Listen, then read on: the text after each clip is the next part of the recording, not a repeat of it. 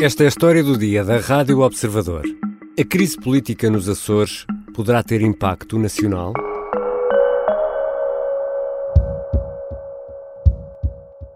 Mas, Sua Excelência, o Presidente da República tem o poder de antecipar a realização das eleições legislativas regionais, evitando assim perda de tempo prejudicial. A 1 de dezembro, o presidente do Governo Regional dos Açores admitia aquilo que será praticamente inevitável: a dissolução do Parlamento Regional e a marcação de eleições antecipadas ainda antes das nacionais. A geringonça de direita nos Açores falhou quando estamos a meses de um medir de forças nacional entre esses dois blocos, esquerda e direita. E, nesta altura, ninguém arrisca prognósticos nem para as eleições regionais, nem para as nacionais. Esta crise nos Açores poderá ter consequências nacionais? É uma das perguntas para Rui Pedro Antunes. Vou conversar neste episódio com o editor de política do Observador.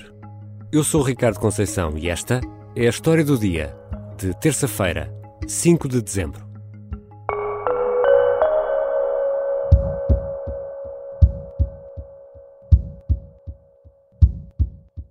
Bem-vindo, Rui Pedro. Olá, Ricardo. Rui, temos de recuar aqui um pouco para entender melhor esta história. Afinal de contas, o que é que se passou nos Açores?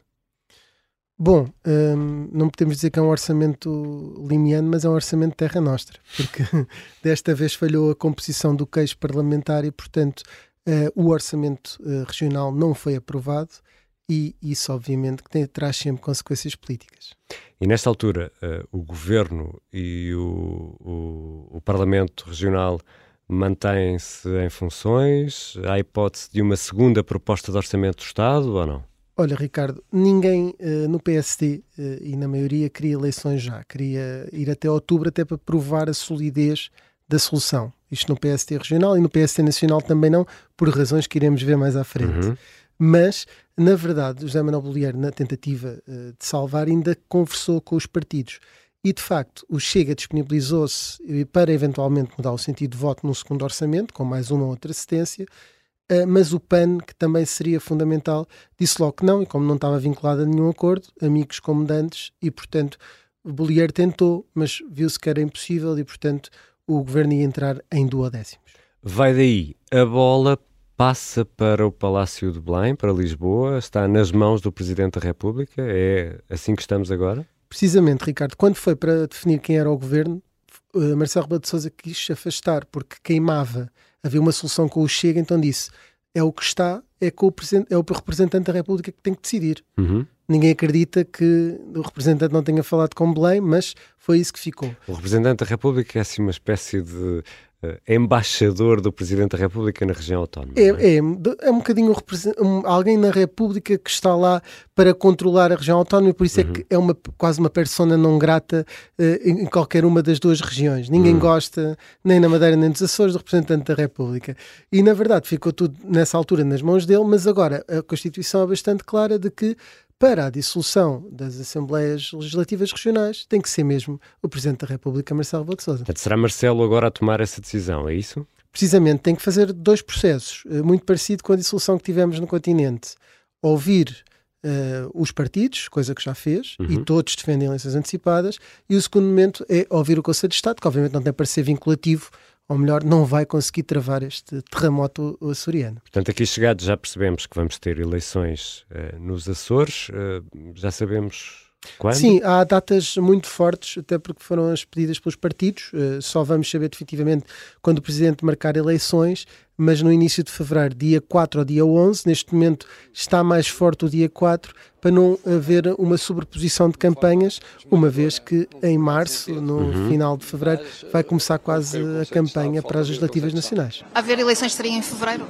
Vamos ver, vamos ver. Seria impossível pensar em ter as duas eleições na mesma data?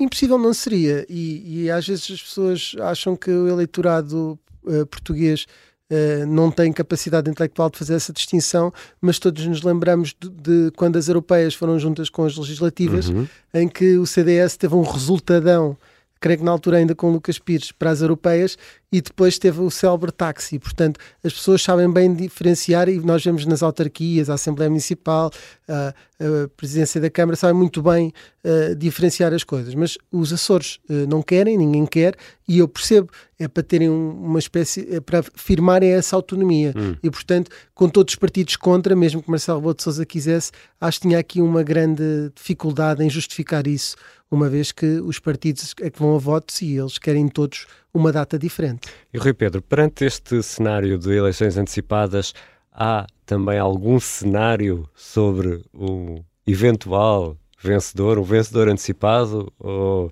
caminhamos aqui na bruma para falar dos Açores, temos que lembrar as brumas. Não há muitas sondagens, a julgar pela confiança de ambos os lados, qualquer um pode ser, eh, pode governar. Estamos a falar de PSD ou PS, não é? Ou PS, mas no, no, nos Açores o centro político é muito grande, uh, ou seja, nem a, a, a, direita do PST é muito forte, embora o CDS tenha conseguido eleger, ainda haja o PPM, nem a, a, esquerda representa cerca de 10%, não tem nada a ver com a esquerda a nível nacional para efeitos de geringonça. E, portanto, vai, vai depender muito aqui do resultado eleitoral. Uh, se o PS tiver maioria absoluta, naturalmente que governa. O PST, igualmente um, o PST irá em coligação com o CDS e o PPM. Tiveram 26 hum. uh, deputados, um, todos juntos. Uh, o PS teve 25 sozinho. Estes três partidos, se agora conseguirem mais três, 29, conseguem ter a maioria. Se não conseguirem, então aí uh, logo se verá o que é que o representante da República, com mais ou menos chamadas para Belém, decidirá fazer e só aí é que vamos ver quem governa. Já voltamos à conversa com o Rui Pedro Antunes, editor de política do Observador. Até que ponto esta crise regional pode ou não contaminar a crise nacional? E aproveitando que vamos parar aqui por uns instantes, fica um pedido: seguir a história do dia. Clicar onde diz seguir na plataforma que habitualmente usa para ouvir podcasts. Para nós é uma grande ajuda.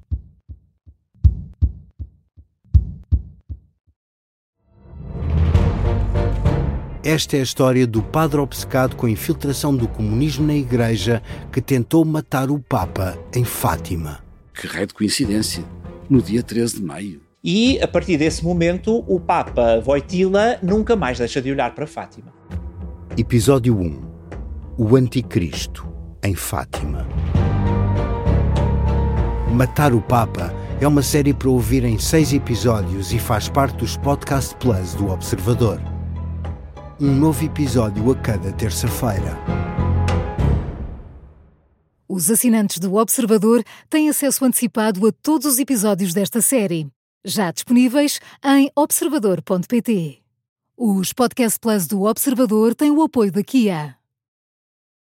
Estamos de regresso à conversa com Rui Pedro Antunes, o editor de política do Observador. Rui Pedro, Ainda não explicaste uma coisa uh, muito importante para percebermos toda esta trama e também para percebermos como chegámos aqui. É que nos Açores havia uma geringonça.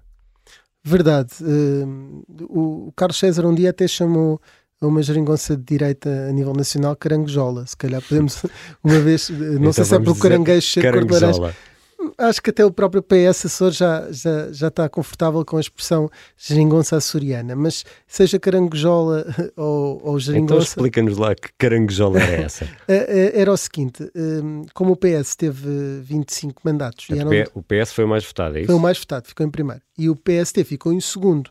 Uh, mas uh, com o Chega e a Iniciativa, e a Iniciativa Liberal e o PPM e o CDS, obviamente, acabou por ter, teria a, a maioria de mandatos. Hum houve um grande problema, porque a Iniciativa Liberal não se queria juntar ao Chega, o Chega não queria a Iniciativa Liberal, o CDS idem, idem, aspas, aspas, então fizeram acordos separados todos. A coligação fez um acordo com três partidos, PSD, CDS e PPM, e depois o PSD fez acordos individuais com a Iniciativa Liberal e uh, com o Chega e o CDS também, uh, precisamente para assegurar essa legitimidade. No fundo foi o que foi feito cá pelo PS, quando fez um acordo separado com o PCP e outro com o Bloco de Esquerda.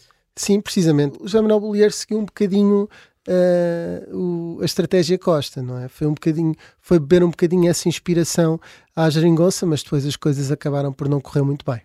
Então, e esse falhanço à direita, não sei se lhe podemos chamar falhanço, mas o que é facto é que o a proposta de orçamento não passou. Esse falhanço à direita nos Açores poderá agora ser usado pela esquerda nacional como argumento de campanha? Sim, eu acho que há dois grandes argumentos aqui que Pedro Nuno Santos for o candidato e eventualmente José Luís Carneiro também, embora não tenha falado sobre isso, que irá utilizar contra Luís Montenegro. Um deles é o grande fantasma. Agora, se pudesses pôr aqui um som fantasmagórico do Chega. Vamos pedir ao Diogo Casilha. Isto porque ele vai, ele vai conseguir. José Manuel Bolieiro, inclusive, creio até que na altura, um, ao observador também o disse, que não iria fazer qualquer coligação com o Chega após as eleições. E depois, no dia seguinte às eleições, uh, chegou a acordo com o Chega. Ora, Luís Montenegro tem firmado muitas vezes que não terá qualquer acordo com o Chega. Ora, o PS o que vai tentar dizer é Luís Montenegro é um bolieiro a nível nacional. Hum. E, portanto, pode bem dizer que não agora, mas se um dia tiver entre o poder e o ir para casa, vai fazer um acordo com o Chega. Isto é o que o PS vai fazer. Portanto, logo aqui há um grande argumento. Um outro segundo argumento muito grande é que Luís Montenegro tem repetido, até para tirar à cara aquilo que António Costa fez, que é se eu ficar em segundo lugar nas eleições, eu não governo. Ora, José Manuel Bolieiro está a governar e ficou em segundo. E, portanto, mesmo que o Luís Montenegro não tenha nada a ver com isto, que haja autonomia regional, que se afaste o máximo possível do processo, uh, terá, será sempre confrontado com esta situação dos Açores, que é contrário àquilo que ele próprio defende para a situação a nível nacional. Esse, esse pormenor é importante. Portanto, o PSD açoriano, tal como o PSD Madeira, têm autonomia, portanto, podem tomar essa, essa decisão. O que tu estás a explicar é que essa decisão pode contaminar o PSD nacional. Sim, na verdade, uh, vamos ver, a atual liderança do PSD nacional não quer acordos com o Chega, não significa como a outra Exatamente, não quer. já disse, com o Chega não, não, não é? E nos Açores, José Manuel Bolieiro já fez acordos com o Chega, inclusive para salvar este orçamento eventual segundo, conseguia convencer o, o, deputado do Chega que sobra, porque também já perdeu logo metade da bancada, Chega, uhum. a mudar a, a, opinião e não excluem as fontes do PSD uh, Madeira, uh, Açores, neste caso, com quem falámos, uh, não excluem até fazer Uh, um acordo com o Chega se for necessário no pós-eleições. Hum. Nesta vez nem sequer tem essa contradição. E, portanto, obviamente que isso forçará sempre Luís Montenegro a falar sobre o assunto. E sabemos o que é que o Chega também vai fazer no meio disso tudo ou, ou não? Bom, o Chega tem sempre uma postura que defende bastante, que é contra o PS tudo o que for possível. Portanto, se o PS tem de citar para afastar o, os socialistas do poder uh, na dialética do Chega, eu creio que não será uma, um grande problema depois poderá dar problemas mais à frente, até em virtude, uh, André Ventura já assumiu isto, o recrutamento muitas vezes foi feito à pressa para um partido que é novo e, e, as pessoas são, às vezes são um bocadinho instáveis, não quer dizer que o Chega a meio não, não salte fora, uhum. uh, mas é mais ou menos confortável para o Chega esta situação. Não, o Chega é aquela pessoa com quem ninguém quer ser visto. Uh, portanto, não é ao contrário. O Chega até quer ser visto ao lado de quem governa para se credibilizar e mostrar que pode ser uma alternativa credível. Então, e se o PS voltar a vencer as eleições nos Açores, porque venceu as outras, ou pelo menos foi o mais votado, isso poderá ser um impulso também para a campanha nacional? Poderá governar em minoria nos Açores? O que é que o PS vai fazer? O único resultado mau para o PS a nível nacional é uh, levar, e agora permitam-me, nem sei se a expressão é utilizada nos Açores, uma abada nos Açores. Uhum. Porque se o PSD conseguir a maioria nos Açores, Luís Montenegro pode vir dizer conseguimos nos Açores e vamos conseguir a nível nacional e não precisamos do Chega e nós com o CDS conseguimos. O tudo o resto é quase uma win-win situation para o PS nacional.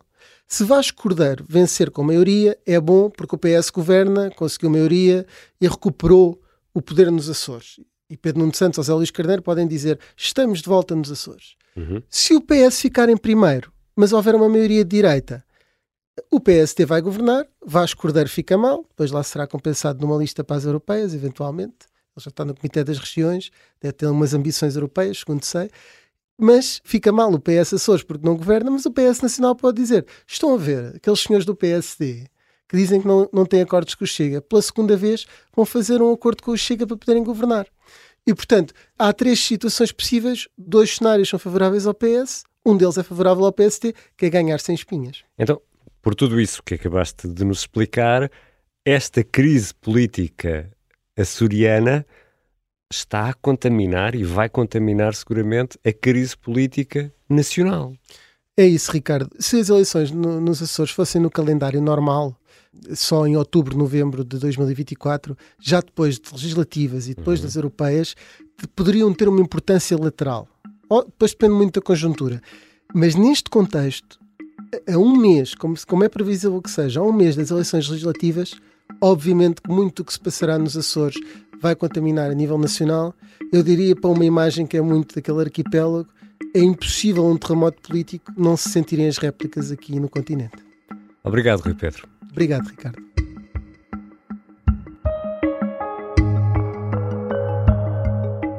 Rui Pedro Antunes é editor de política do Observador. Esta foi a história do dia e neste episódio ouvimos sons registados pela RTP. A sonoplastia é do Diogo Casinha, a música do genérico do João Ribeiro. Eu sou o Ricardo Conceição. Até amanhã.